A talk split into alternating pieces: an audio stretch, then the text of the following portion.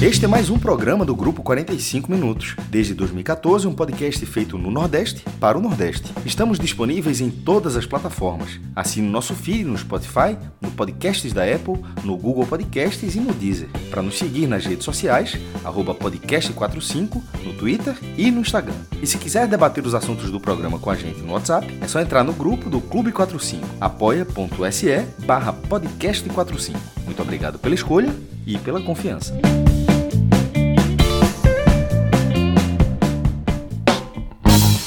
Aqui na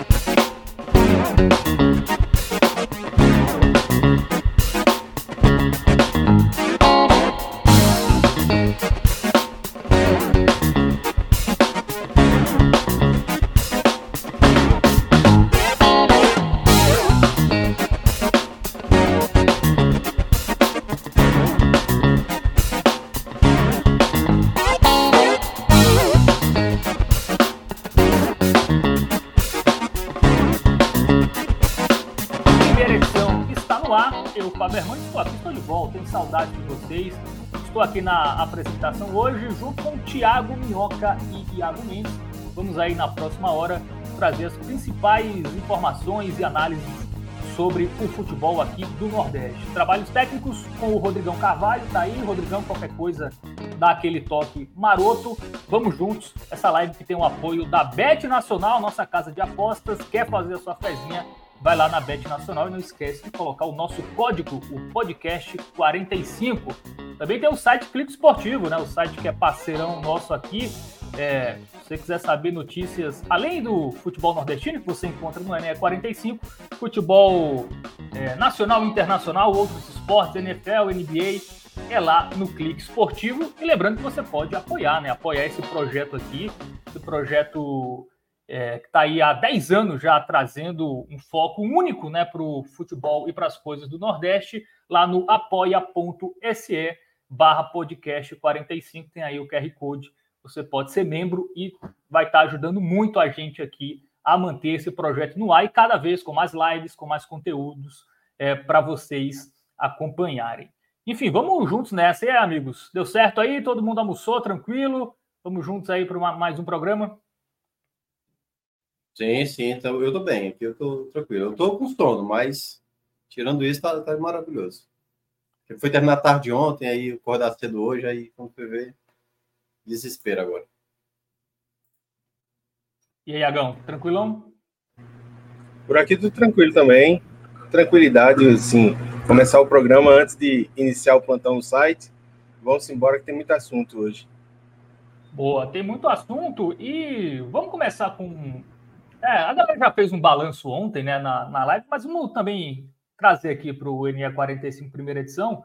Acabou de sair uma matéria no, no NE45, né, .com.br, a matéria do Anderson Malaguti sobre os nordestinos classificados. Né? Já temos 11 times do Nordeste garantidos aí na próxima fase da Copa do Brasil, na segunda fase da Copa do Brasil. Ontem tivemos o Petrolinas classificando, tivemos também o Esporte, enfim, é, os nordestinos que continuam aí é, bastante representados na Copa do Brasil. Vou passar aqui a lista para vocês rapidinho, antes de vocês comentarem, os times do Nordeste que já estão é, garantidos na próxima fase. Souza, que eliminou o Cruzeiro, né, a maior zebra até agora, Petrolina, que passou pelo Cascavel, Sampaio Correia, que eliminou o Maitá, Ferroviário, que passou por outro nordestino, né, o Maranhão, o Retro eliminou o Manauara, o ABC eliminou o 13, o Bahia eliminou o Motoclube, o Esporte passou pelo Trem, Murici eliminou Confiança, América de Natal, Costa Rica, que é um time lá do Mato Grosso do Sul, e o CRB eliminou o Rio Branco, que eu acho que é do Acre esse, ou é o do Espírito Santo? É... Rio, Rio Branco do Acre, Acre, Acre. Do Acre. É isso. Então já temos alguns duelos é, definidos, tá? Da próxima fase. Souza e Petrolina, né? Duelo do Sertão, né? Sertão Paraibano contra Sertão Pernambucano. É, temos também Sampaio Correio Ferroviário, adversários que já se enfrentam com uma certa frequência, né? Copa do Nordeste, Série C. Estão na C, né? Agora. Isso. Retro e Fluminense do Piauí ou Fortaleza, né? A gente tem 11 nordestinos garantidos, porque Fluminense e Fortaleza vão jogar nesse final de semana, então mais um nordestino garantido. ABC e Brusque, duelo Nordeste e Sul. Outro duelo Nordeste e Sul é Caxias e Bahia. Aí temos um duelo nordestino, Esporte e Murici, América de Natal e São Luís de Juí, lá do Rio Grande do Sul, e o CRB que vai enfrentar o Atlético é, de Minas Gerais é, na próxima fase. Lembrando que o Ceará já está garantido naquela fase, lá na terceira fase. E o Vitória sido, também. E o Vitória também. É, o Vitória por ter sido campeão da Série B e o Ceará por ter sido campeão da Copa do Nordeste. Minhoca, o seu balanço aí do, dos nordestinos, é, mais classificados do que o esperado? Ou tá na média? Eu acho, eu acho que quando você olha assim em termos gerais, né, alguns confrontos, você tinha ali alguns favoritismos e outros foram boas surpresas, né? Acho que o caso, talvez assim a, a classificação mais é, emblemática foi a do Petrolina, né? Que até chegou a abrir 2 a 0, tomou um empate, estava sendo eliminado e ali já nos minutos finais garante a classificação. Foi uma classificação legal de ver, assim. Já teve assim confrontos já de nordestino nessa primeira fase, como foi o 13 ABC, por exemplo, né, o, o Maranhão enfrentando, o Ferroviário, e ainda há esse, mais esse confronto que é o que vai fechar nessa primeira fase, que é o Fluminense Fortaleza, que obviamente o favoritismo é do Fortaleza, mas é um Fortaleza ainda muito fragilizado, né? Possivelmente a gente vai saber mais no domingo como é que Fortaleza vai se comportar em campo. É, mas eu acho que foi uma boa, uma boa quantidade de, de classificações, assim. Acho que Teve contexto, por exemplo, o Iguatu quase elimina o Juventude, né? Teve pressão e tudo mais ali nos minutos finais. É, acabou que o regulamento acabou não não beneficiando, claro, né? Alguns foram até beneficiados, como foi o caso do Sampaio Corrêa, né? Passou com empate. Então, nesse aspecto, eu vejo que foi uma boa primeira fase para o futebol do Nordeste. Assim, já temos garantidos, já sabemos, seis equipes já na terceira fase, é o mínimo, né? Então, por já ter Vitória e Ceará, como você citou, e os outros quatro duelos dessa segunda fase são entre equipes do Nordeste, então, no mínimo, no mínimo, seis nordestinos vão ficar ali entre os 32 que vão estar na, na, na terceira fase, o que é bom, né? A gente já teve aí um ano que o Nordeste até foi muito bem, né? O, o, o Vitória eliminou o Inter, o, foi o CRB, né? Que eliminou o Palmeiras e tal. Então é muito legal ver quando o Nordeste vai bem na Copa do Brasil, porque a gente já conseguiu boas campanhas, incluindo um título, né, que foi o título do esporte, que foi até então o único nordestino que garantiu a Copa do Brasil. Pois é, é... Iago, queria que também fizesse teu balanço, né? Classificações de Copa do Brasil, principalmente para equipes ali de Série C, Série D, são, são classificações que valem muito, né? A gente tem Souza e Petrolina que, que vão chegar numa Série D ali mais encorpados financeiramente, né? É, com essa classificação.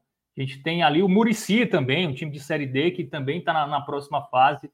É, queria que tu fizesse teu balanço e também importância financeira, né? Para muitos clubes que, que realmente mudam de patamar, né? Em alguns casos, alguns vão investir em jogador, outros investem ali em estrutura, mas a Copa do Brasil dá, dá, dá a chance para o futebol nordestino, onde os estaduais não pagam tanto, né?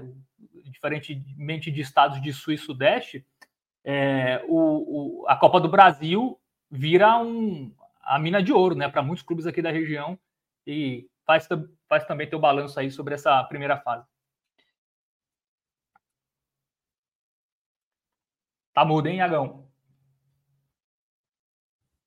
Aperta é, o on. É, eu, é, eu acho que é o microfone que não está é. conectado. Você, não, agora você está no mudo, agora você mutou. Antes estava desmutado, mas não estava saindo som. Agora ah, agora foi. Agora 100%. 100%. Pronto, beleza. É, deu, deu, deu um probleminha aqui no microfone. Então, Fábio, eu acho que assim, é, esse tipo de classificação é coisa que realmente muda o patamar de uma equipe, especialmente da Série D, apesar de ter uma remuneração mais abaixo, para o ano mesmo, porque assim, é, a cota de 945 mil reais de equipes como é, o, o próprio Retro, que é uma equipe que tem é, um patamar financeiro bastante interessante. Mas Murici, Souza, equipes desse tipo, é, fazem com que essas equipes entrem muito mais fortes no Campeonato Brasileiro, podendo é, tanto investir em estrutura quanto em fortalecer os seus elencos. E em muitos casos, por exemplo, como é o caso de Petrolina e Souza, é, que vão se chocar para chegar a um deles à terceira fase, é, a cota, que salvo engano, é de 2 milhões, 2 milhões e 200 para todo mundo, não é isso, Minhoca? Por aí, para é. essa terceira fase. Com Pronto. certeza. para equipes como essa, assim, acumular quase 4 milhões em cotas com as três classificações é algo que pode deixar um legado para a história do time. É uma coisa que, assim, é um dinheiro que eu acho que clubes como Petrolina, como Souza, não vão ver, assim, na, na sua história em, em muito tempo.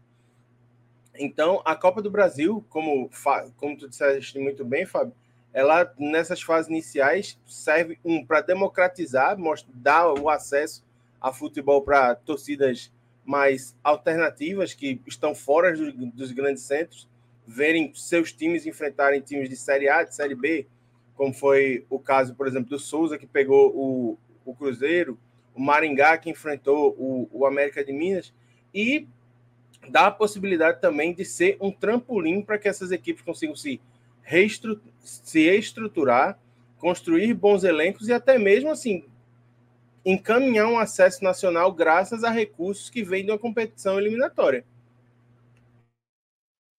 É isso. É, o Afogados, eu lembro que quando ele eliminou o Atlético Mineiro, ele falou que investiu num CT, né? Aconteceu ele, isso. ele construiu, ele construiu seu CT, assim, comprou o terreno, é, começou, iniciou a estrutura com a cota da eliminação é, do Atlético Mineiro. Então, assim, é, foi um ganho que fez com que a equipe elevasse a sua estrutura. E é algo que a gente pode ver também em outros casos ainda esse ano.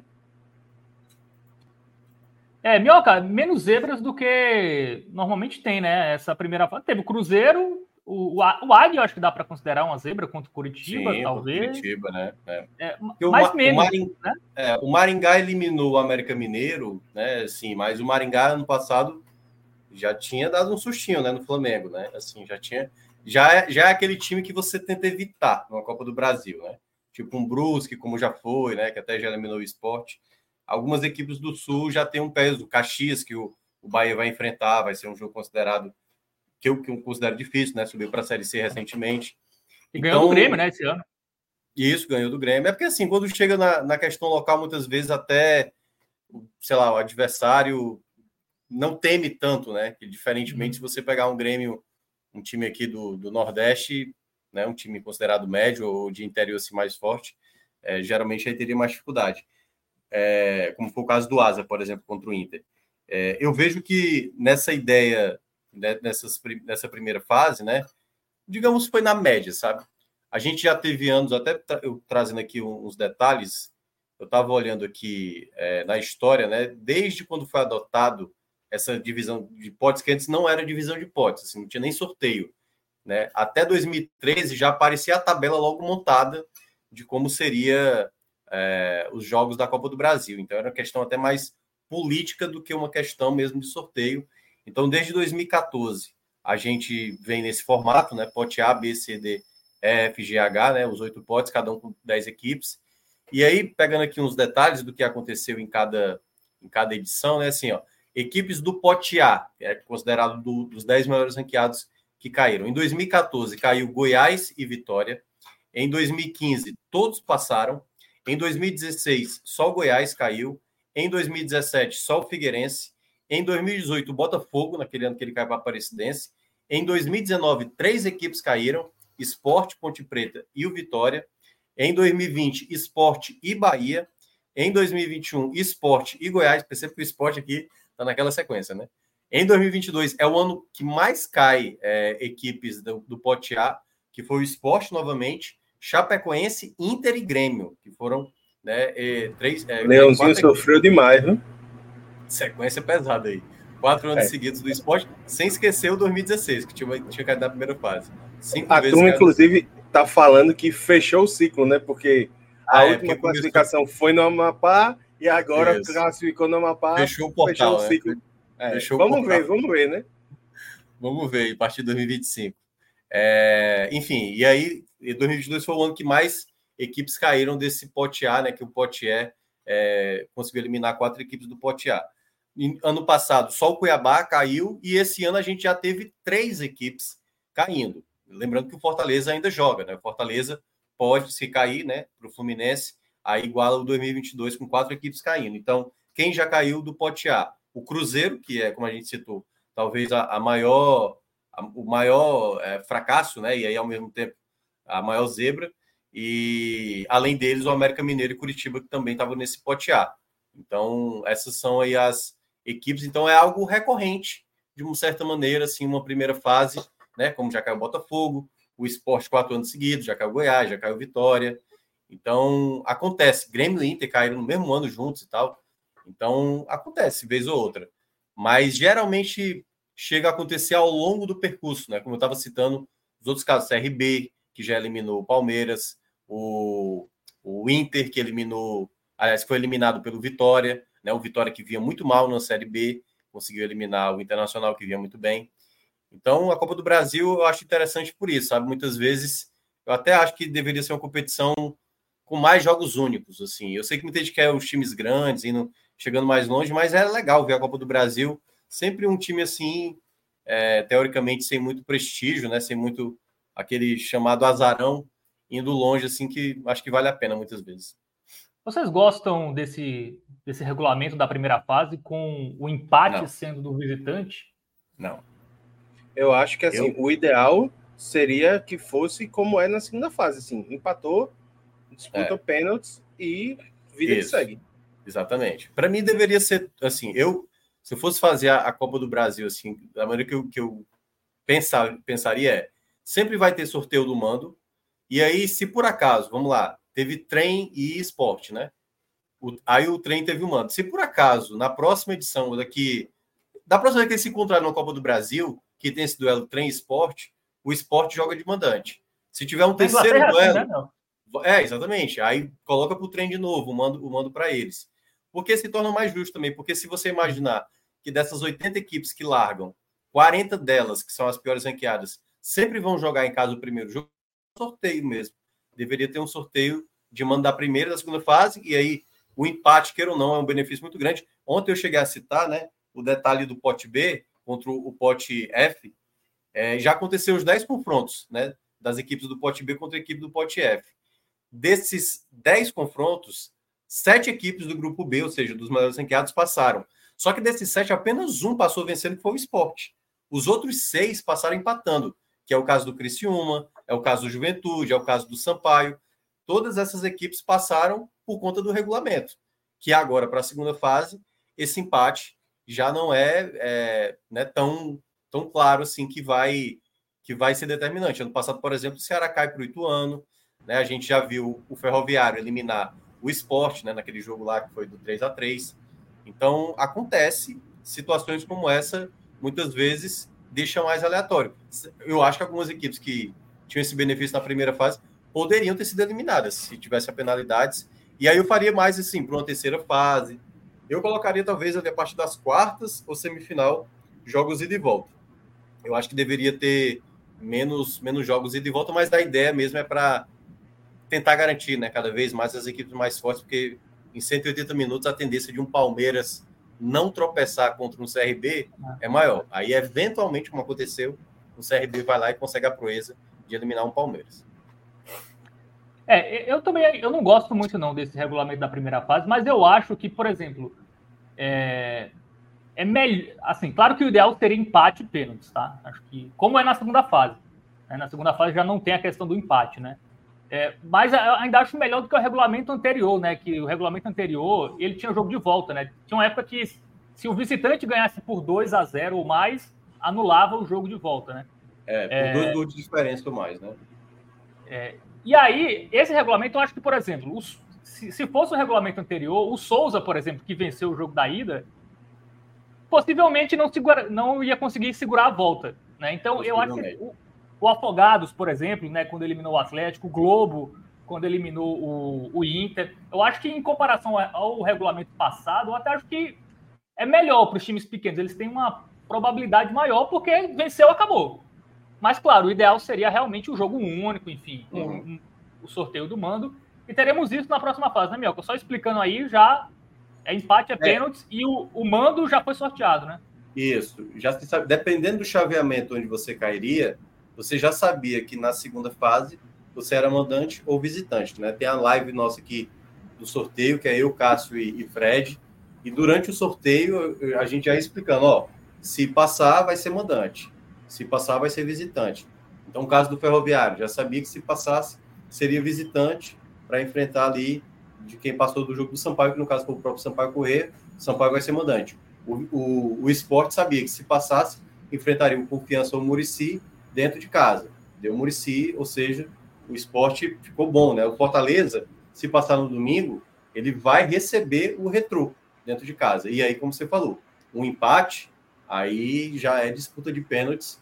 E aí seu time tem que estar muito bem treinado quanto a isso, porque um tropeço, né, uma eliminação precoce. Por exemplo, e aí eu falando, tirando um pouco do Nordeste, né? É, que aí tem a ver também com o Nordeste, né? Ontem a gente falou sobre as possibilidades do esporte entrar no pote principal. O Ceará, por exemplo, já garantiu essa condição, porque o Ceará está em 18º no ranking da CBF, só que para fazer os 16 do pote principal da terceira fase, um já não estaria, que era o Santos.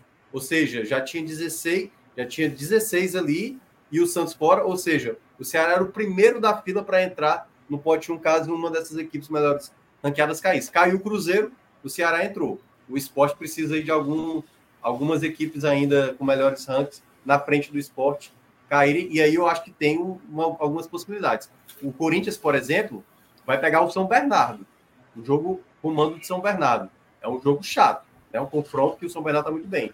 E o outro jogo também é o jogo do, do, do Vasco, né? O Vasco pega quem? Que agora é um jogo que eu considero até, até chato. É o, o Água Santa. É, Água Santa. Ele passou é, e aí é, era Jacuipense e Água Santa, a Água é. Santa passou. É, apesar do mando ser do Vasco, né? Tem esse detalhe. É.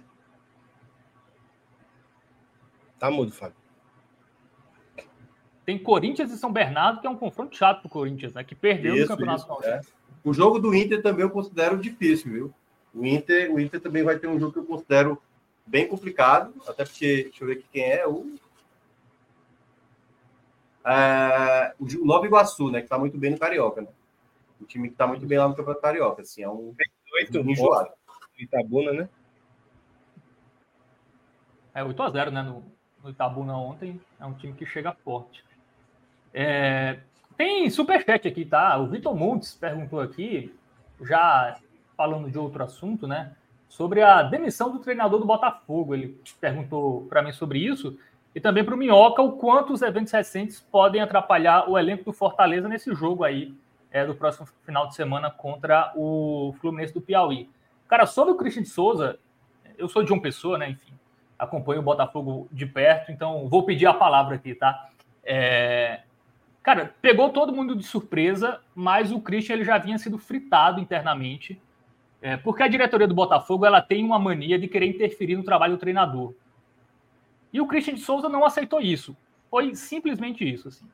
Havia interferência, havia questionamentos, e a diretoria do Botafogo queria que o Christian de Souza colocasse isso em campo. O que ela falava, o, o Christian ouvia, e que mudasse ali. Mas o Christian tinha o seu estilo de jogo, né? Que é um estilo de jogo até que muda muito, isso incomodava pessoas direto. Não, não tinha um, um estilo, não, não, tem, não tem um esquema definido, muda muito a escalação, e isso acabou incomodando. O Christian não mudou o estilo dele, e aí nesse, nessas reuniões aí acabou tendo um, um desentendimento, e ontem é, o Botafogo anunciou a saída, o Botafogo anunciou em comum acordo. Eu falei com o Christian, que me disse que não foi como um acordo, ele não pediu para sair, ele queria ficar, mas devido a algumas situações internas, não estavam falando a mesma língua, e aí o Botafogo demitiu um técnico que conseguiu levar a equipe à pré-copa, a Copa do Nordeste, é líder do Paraibano com 13 pontos em 15 disputados, né? o Botafogo que não é campeão estadual já há quatro temporadas, e tá, tá na zona de classificação na Copa do Nordeste, num grupo chato, né? Perdeu para o Altos na, na rodada passada, que foi um tropeço que a gente não esperava, mas o time pagou muito pela sequência pesada de jogos e por elenco, o elenco curto, né? Por ter um elenco curto. E eu acho que ele estava tirando leite de pedra, tá? Eu acho que o Botafogo errou.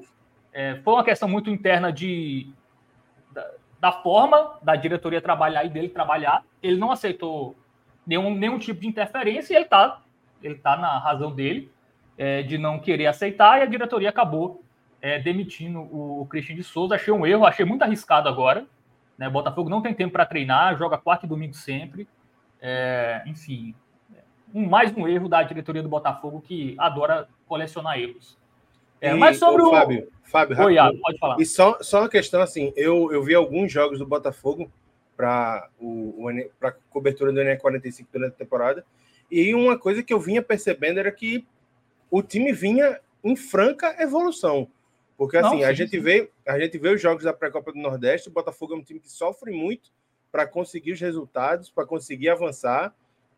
Era um time que tinha muita dificuldade ofensiva, é, precisou, salvo engano, de duas disputas de pênalti para poder chegar até a Copa do Nordeste. E, e aí, assim, começa a temporada, começa a jogar melhor, vai apresentando resultados.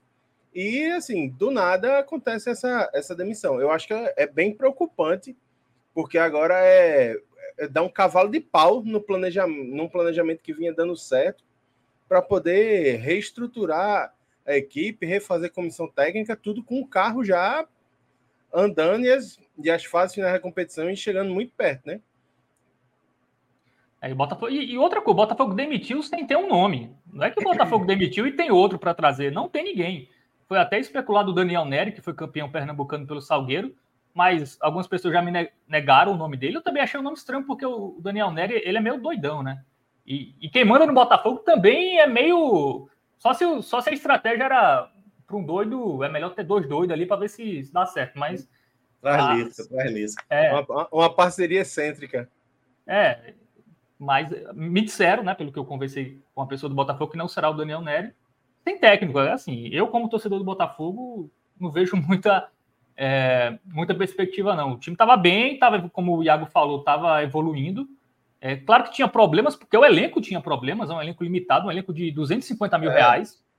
É, Claro que às oscilar. Vezes, às vezes tem aquela coisa, né, Fábio, de. O, o fato de você ter conseguido bons momentos, é. e aí paga-se o preço por isso, muitas vezes, né? Caiu de rendimento, mas, pô, conseguiu algo que teoricamente não era para ter conseguido e tal. Tudo bem, esse, esse, essa derrota aí para o Altos foi danosa, né? Mas muitas vezes falta isso para os dirigentes, né? Ter um pouco mais de paciência. Eu sei que há uma pressão, eu sei que há. Mas se você não, não entende também que na hora do momento instável você precisa ter cobrança, né? Às vezes eu acho que as coisas são muito resolvidas isso. Se a primeira sequência negativa, o papo já tem que ser demissão, né? Assim, a solução é demissão. E muitas vezes são ajustes mesmo, assim. Não, não tem a limitação. O time está na Série C, a dificuldade que é, né? O Botafogo não é favorito numa Copa do Nordeste, apesar de já ter chegado numa final. Começou bem, Tá num grupo que eu considero muito difícil, o grupo do, do Botafogo. E aí eu acho que essa mudança aí, né, principalmente sem um horizonte de qual é o técnico, isso pode até comprometer a classificação para a próxima fase, por exemplo, né? Sim. Sem ter a real noção assim do, do que virá. É, um, um dos argumentos é que no Paraibano o time não convencia, mas o time tem 13 pontos em 15. Tudo bem que sofreu para ganhar de, de, alguns times pequenos, mas, cara, apesar do Botafogo ser de Série C, a, a, diferença no primeiro semestre é muito pequena, porque o Botafogo só é um time de Série C na Série C.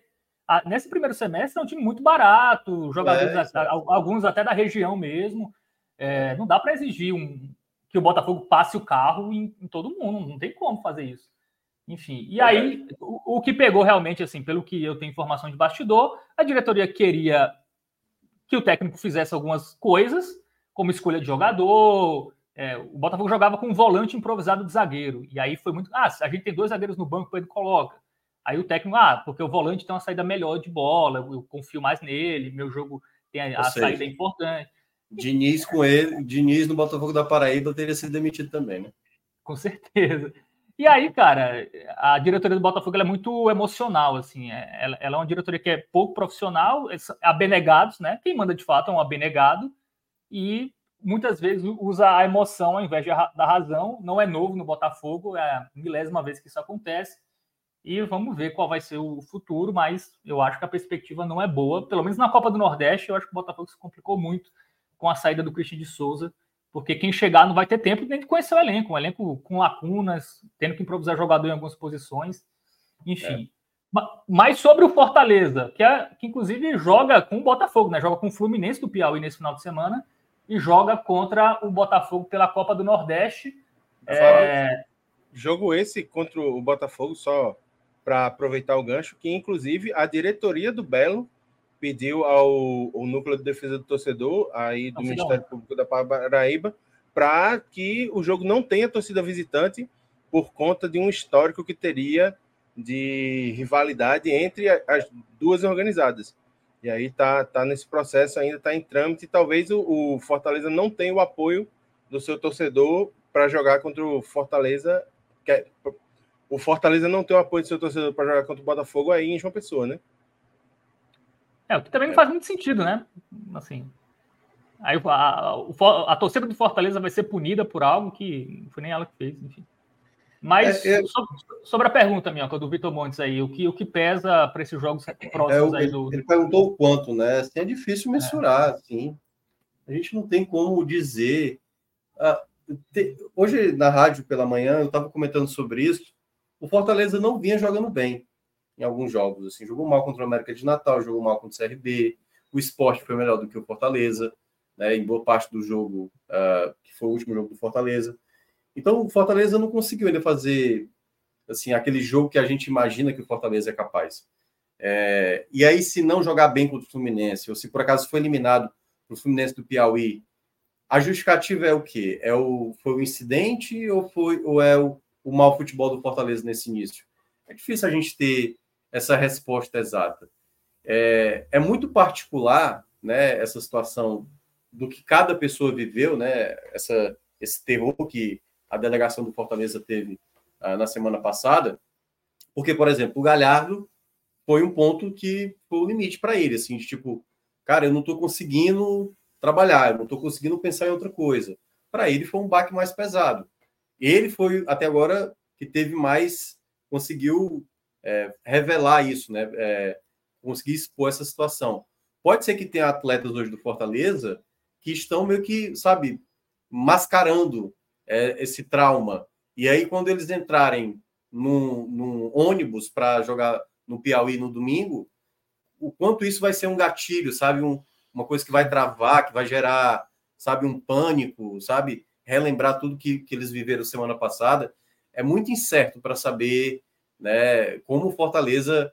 Pode, ah, cinco minutos Fortaleza está mal. Aí depois, com o jogo rolando, sabe, os caras esquecem e passam a jogar futebol de novo enfim, o, o papel do torcedor apoiando.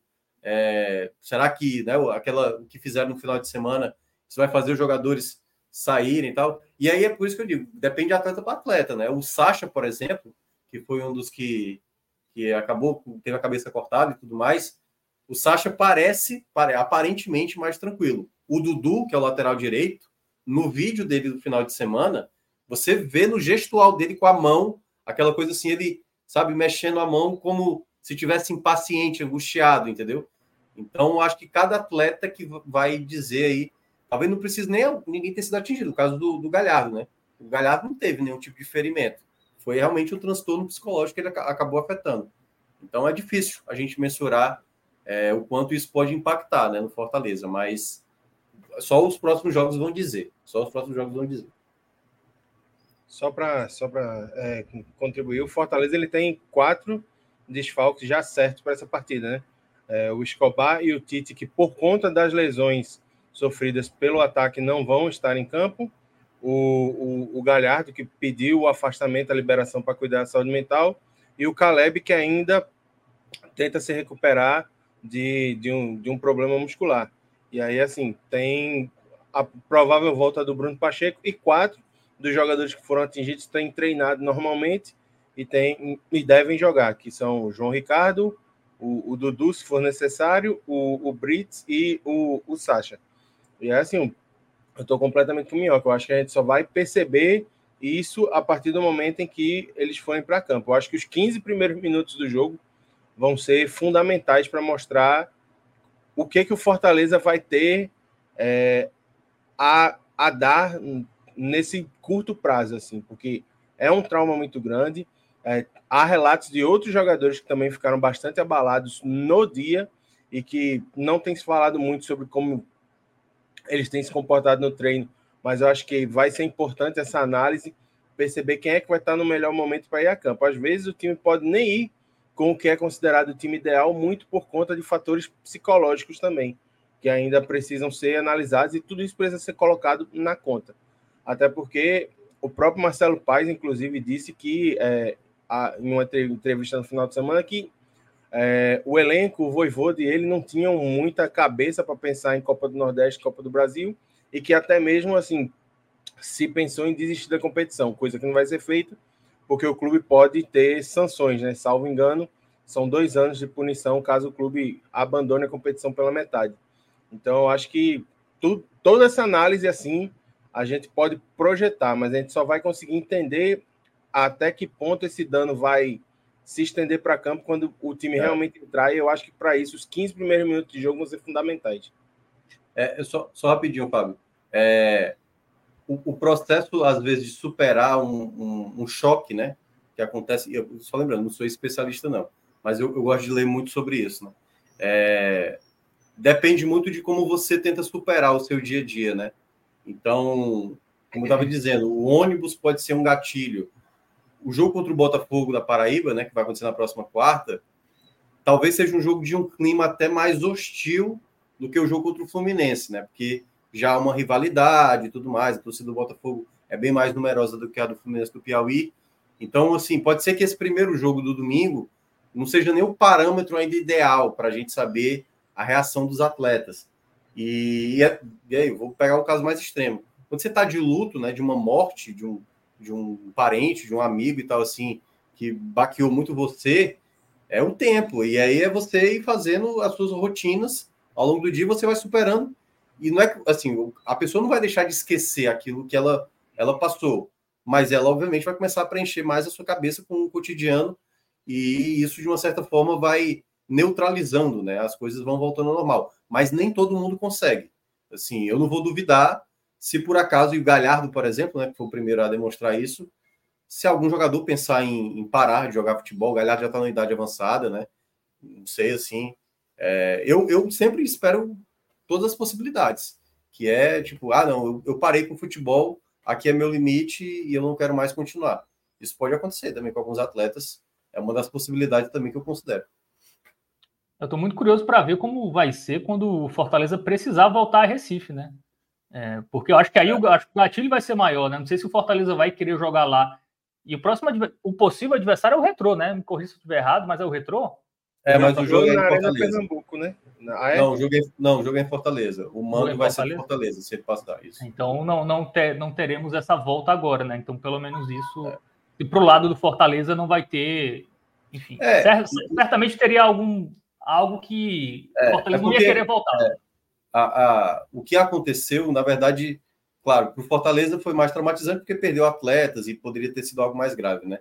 Mas isso também eu acho que gera um clima de muita tensão quando o esporte vier jogar em Fortaleza. E eu não digo só, não precisa ser contra o Fortaleza, não, até mesmo contra o Ceará, né?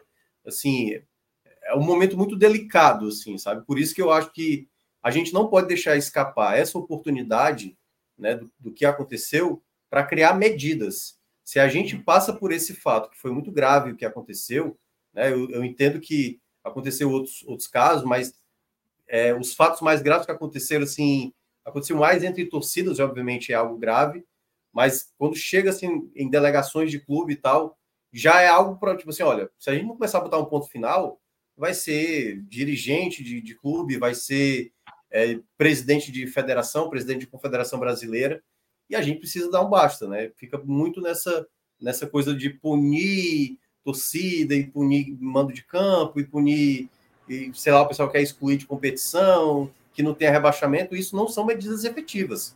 Isso são medidas para, digamos, amenizar o clima, né? Para deixar a situação mais confortável. O que a gente precisa é tentar identificar essas pessoas e, e colocar leis mais rígidas, né?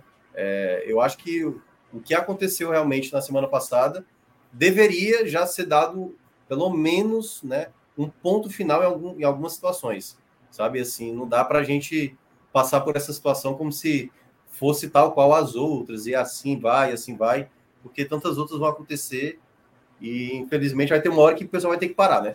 É, eu acho que agora é melhor parar o futebol, porque aqui chegou o ponto grave. Já foi algo muito grave, já deveria ter dado o ponto final desde o último incidente. É muito delicado, né? Porque é uma questão que envolve muita coisa, né? Envolve segurança pública, enfim, não é. Não é o futebol por si só não vai conseguir resolver esse problema. É, não vai. É, eu até em relação à punição esportiva, até acho que às vezes a punição esportiva força outras medidas a acontecerem, assim, sabe? Sim. Como por exemplo, no caso do, do, do, Grêmio, na eliminação da Copa do Brasil, assim. É, pelo menos lá do, nunca mais teve algo nem parecido em relação a racismo, né? É, no, no, nos jogos do, do, Grêmio, por exemplo. Então, às vezes, eu, eu também acho que é injusto punição esportiva, é eliminar o esporte. Eu, acho também que. Não, essas mas, são esdrúxulas. Mas às vezes eu, eu, eu, eu, O repórter da ESPN a... falando da vaga não. na Libertadores, aí é, é, brincadeira, porque não faz o menor sentido é, você premiar uma vaga internacional baseada em quê, entendeu? É isso que eu estou dizendo. Isso não é uma medida efetiva. O fato do Fortaleza não ser rebaixado, ou o fato do Fortaleza é, ir para a Libertadores, o que é que. O Fortaleza pode ir para a Libertadores e sofrer racismo fora, pode levar pedrada fora no jogo internacional. Na prática, não está resolvendo o problema da violência. Né? Então, não, sim, no, no, caso, esse aí é esdrúxulo mesmo, do, em relação é, ao Fortaleza. É, mas às vezes eu acho que a punição ao clube que faz isso, às vezes eu acho que isso força a, o problema a ser resolvido com mais, com mais facilidade. É, os clubes é. precisam tomar decisões também. Eu acho que só ficar a cargo da competência, é, só das autoridades que têm a maior responsabilidade, é verdade, mas tem que ser algo, tem que ser algo conjunto, algo conjunto, assim não é que foi um grupo de pessoas aleatoriamente que foi jogar pedras e bomba, né? Semana passada.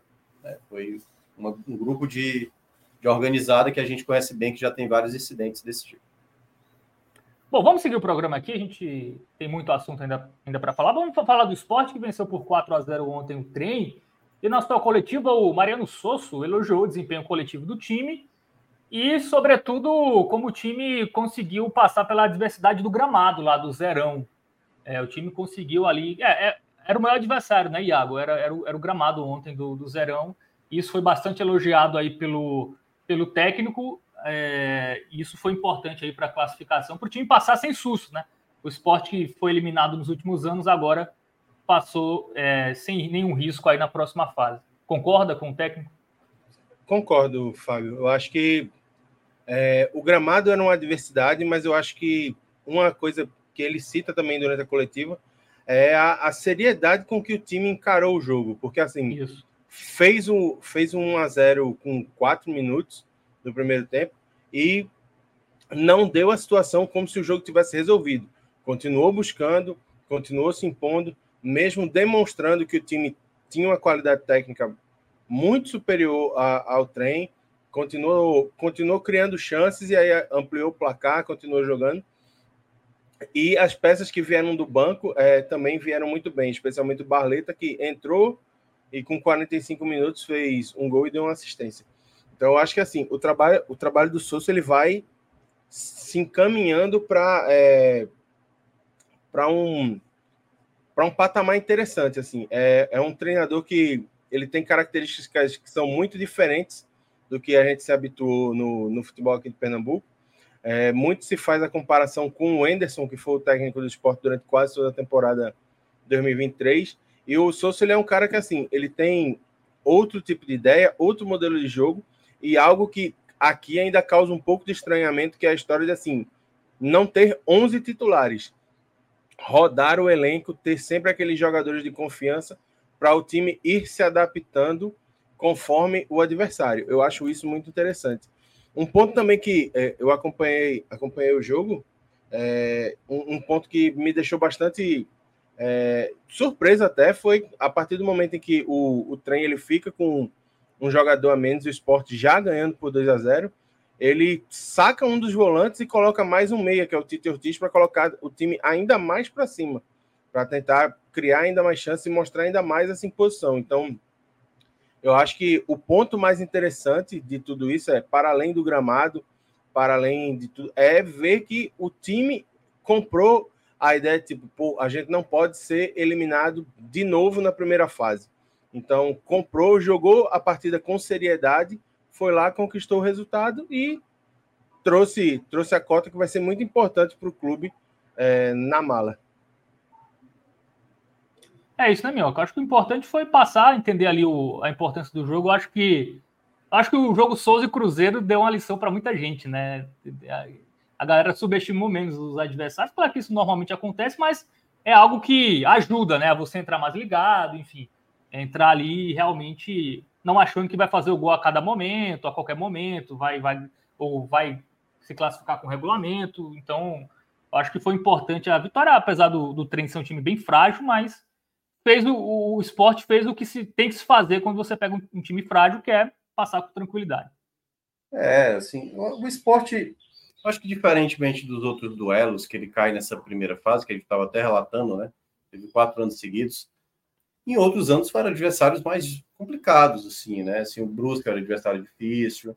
Uh, você tinha uh, ali alguns jogos considerados chatos, como o jogo do Altos, por exemplo, né? Que nunca é fácil.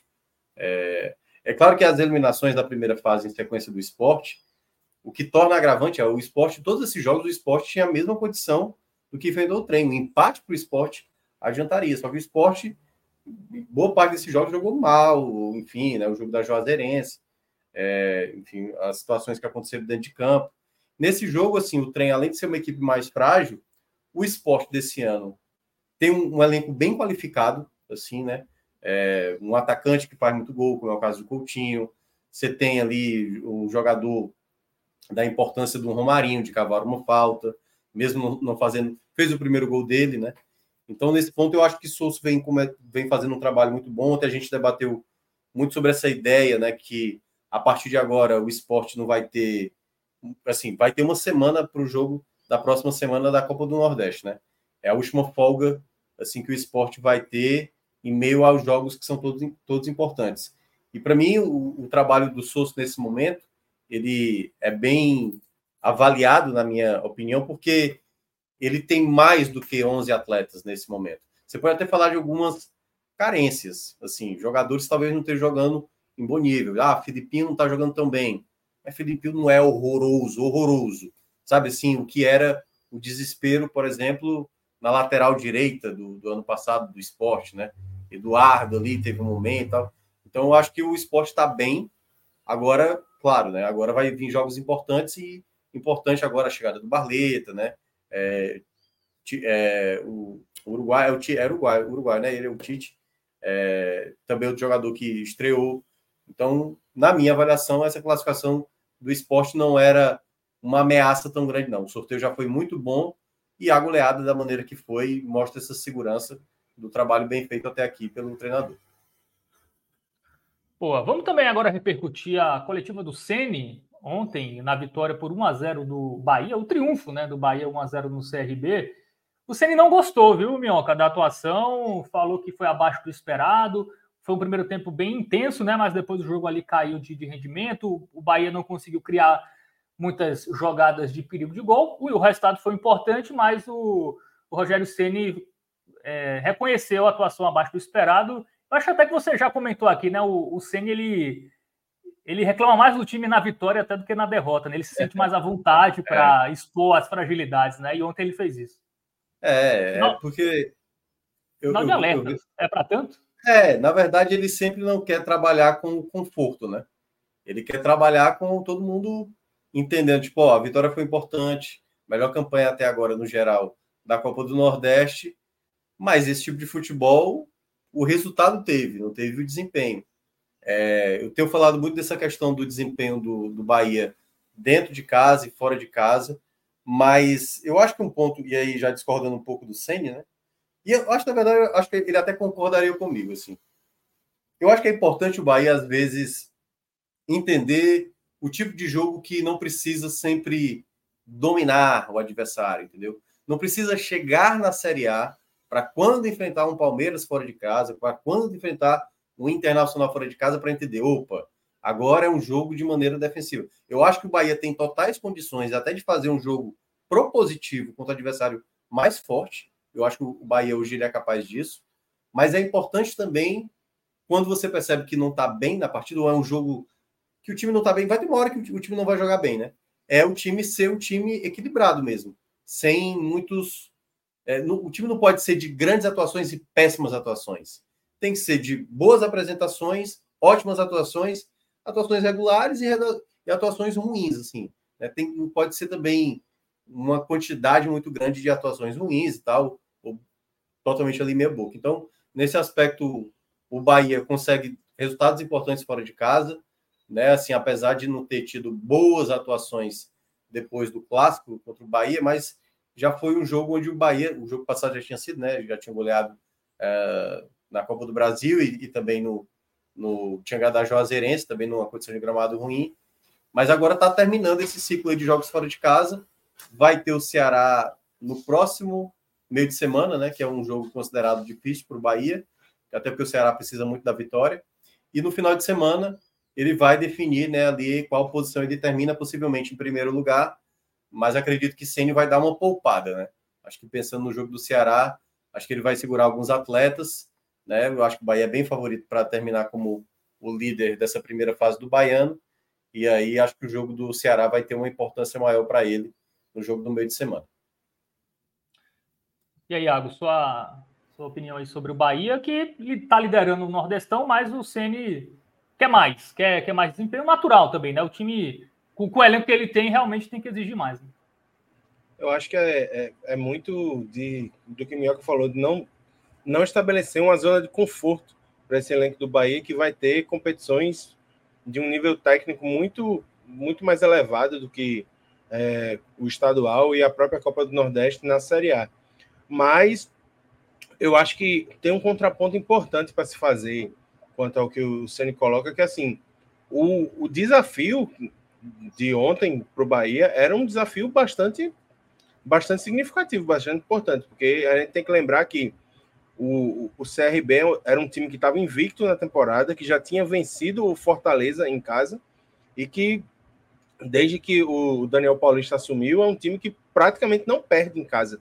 Salvo engano, essa foi a terceira derrota desde que o, o Daniel Paulista voltou para o CRB, é, jogando em Maceió. Então, assim, pode não ter sido o desempenho que o, o, o Senna esperava, mas é uma clara demonstração de força do time que se mesmo hum, se mesmo não agradando o treinador em desempenho, foi lá e fez o que lhe cabia, que era vencer e voltar aos trilhos para ser o líder da Copa do Nordeste.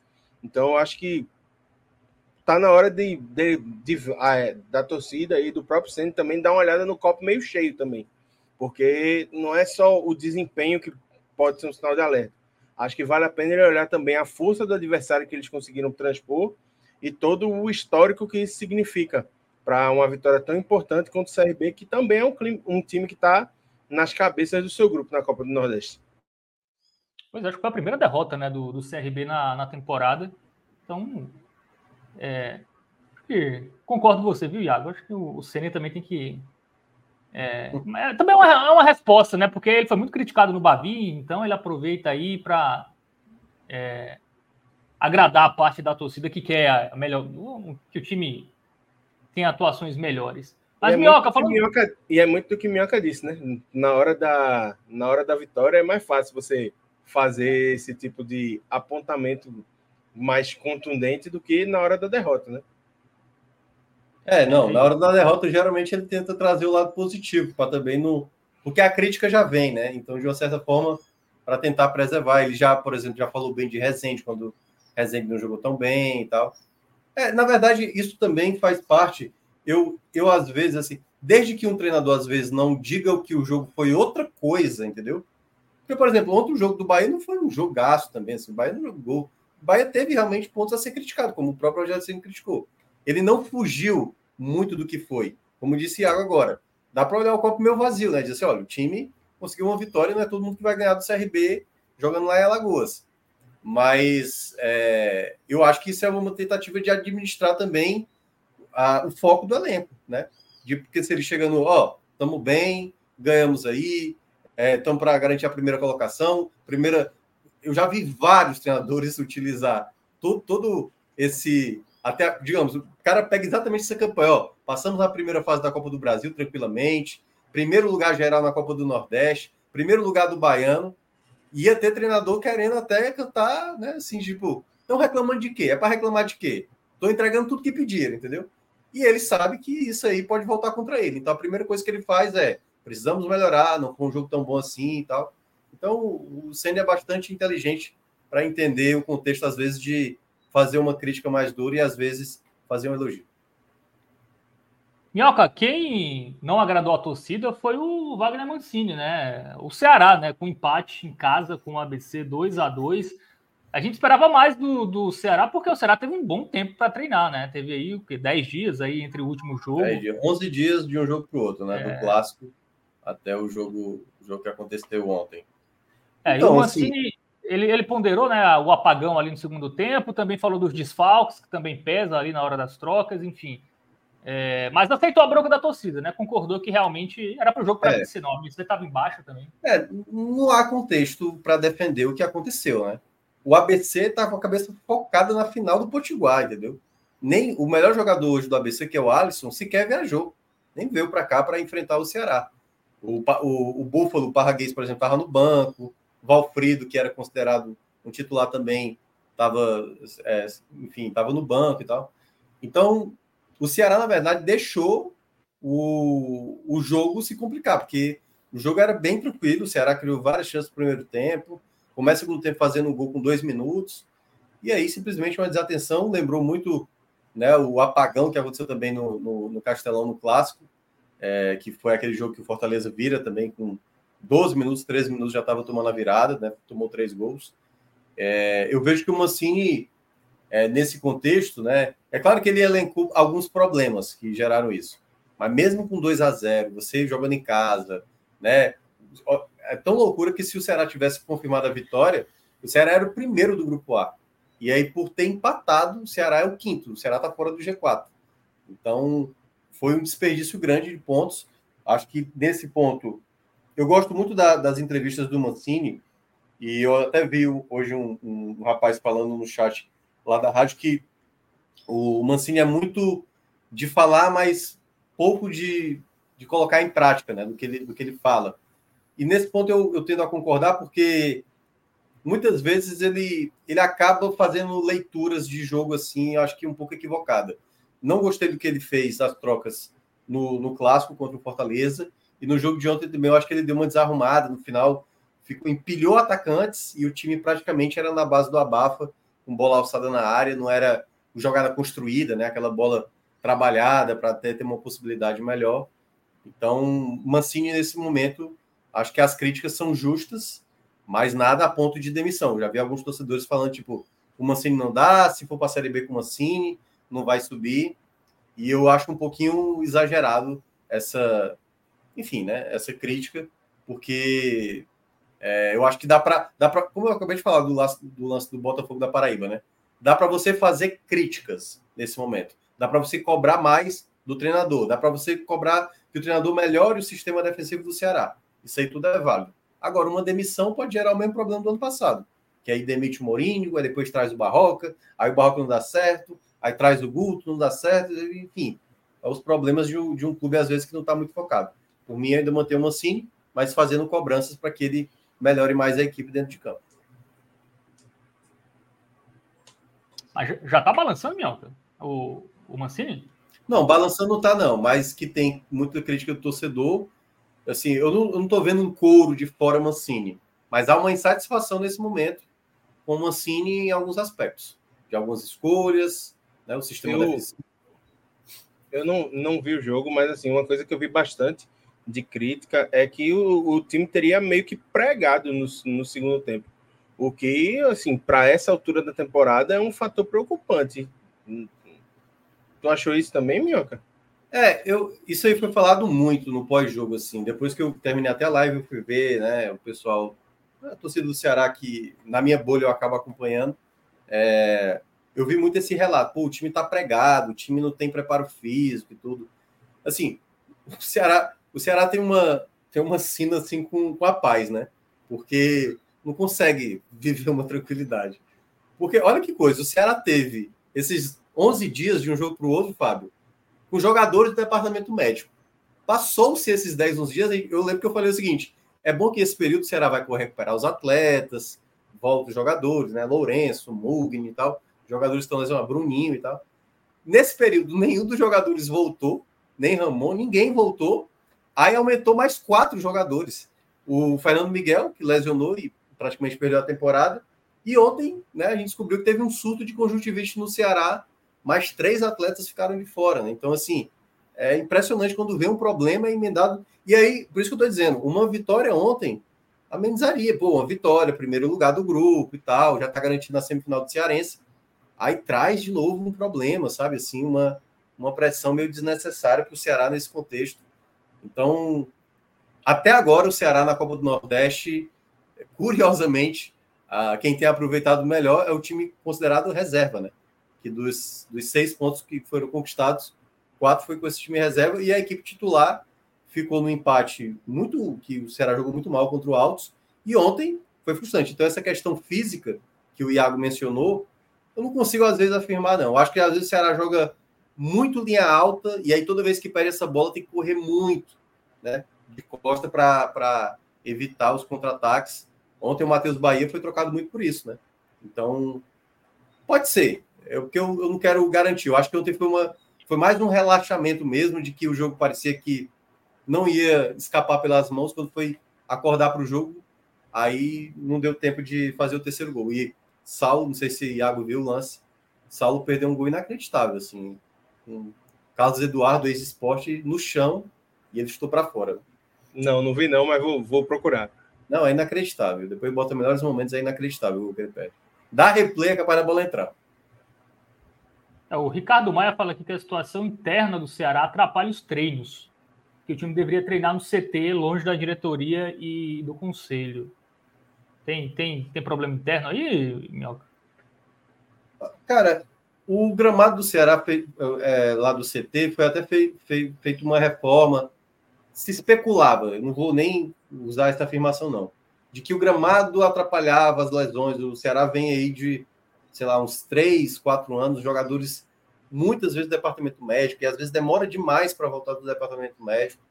É, acho que alguns casos sim, certo? Mas, por exemplo, jogadores com conjuntivite não tem o que fazer, né? Ali foi né, uma questão de contaminação, aconteceu e, e a questão toda é porque tudo é muito numeroso, né? O Ceará lembra às vezes até o São Paulo nesse aspecto. São Paulo também tem quando o São Paulo hoje tem três lateral direitos, teve uma hora que perdeu os três uma vez. Eu falei, é inacreditável perder três lateral direitos de uma lapada só. Mas é, eu, eu não sei se é uma questão interna, não, sabe? Eu, eu confesso que eu não, não consigo afirmar de maneira categórica que é um problema interno e tal. Porque tudo vai gerar, né? Se o Ceará. Bom, o Ceará até agora não perdeu uma temporada, já são quatro empates seguidos. Se perde para o Bahia na próxima rodada, Aí já vai vir com as mesmas justificativas. Ah, é o salário atrasado, é isso, é aquilo e tal. E às vezes é, é, o, é o simples mesmo, é a bola jogada. O Ceará, quando ganhou alguns jogos, eu falei várias vezes: o sistema defensivo do Ceará é um problema. Hoje, na minha avaliação, o que o Mancini precisa corrigir é o sistema defensivo. O sistema ofensivo, na minha avaliação, tá bem, mas defensivamente é que o time tá mal. É, o Ceará que tá fora no momento, né? Na zona de, classific... na zona de classificação, é só o quinto colocado. O River acabou entrando nessa rodada, né? O River do Piauí isso. É, venceu o seu jogo e tem aí seis pontos. Ceará e Vitória fora, hein? Então, tão é. decepcionando aí. Enquanto no outro grupo, tudo ok, né? Bahia, Fortaleza, Altos e Náutico. O ABC, que é um, deveria estar ali em tese, né? No lugar do Altos, em termos de favoritismo, mas no grupo B, a, as equipes favoritas estão confirmando aí a sua classificação. Bom, é isso, amigos. Mais algum assunto aí vocês querem falar? mais uma hora de programa ou vamos para. Aí o Rodrigo, o Rodrigo vai contar a gente de toda forma. Mas é isso. Vamos, vamos, agradecer a galera aqui que participou do, nos comentários: o Edilson, o Chamão, o Felipe Pereira, o João Marcos, o CB2, o Eudes, é, o Ricardo Maia, enfim, a galera, o Henrique Moura, Gabriel Miranda. Deixa seu like aí, enfim, compartilha com a galera. E valeu aí por ter acompanhado mais um NE45 primeira edição. Rodrigão, quando é a próxima live? Tem live hoje ou só na. Eu acho que só amanhã de tarde. Só amanhã. só amanhã. Mas pela, pela fábula do 45, fique ligado. Pode aparecer uma live a qualquer momento, como também não pode aparecer. Sempre é assim. Pode acontecer tudo, inclusive nada. Isso. Pior que eu não sei. Live, live mas acho que é, só amanhã mesmo. Hoje, hoje não deve ter, não. Hoje não deve ter. É, não. hoje não tem nordestino em campo, né? Então. Não, não, é só o Paysandu que vai jogar e tal. É, é isso. É isso. Então, valeu, valeu, Iagão, valeu, Minhoca, valeu, Rodrigão aí nos trabalhos técnicos e a todo mundo que acompanhou mais um podcast 45 minutos. Valeu!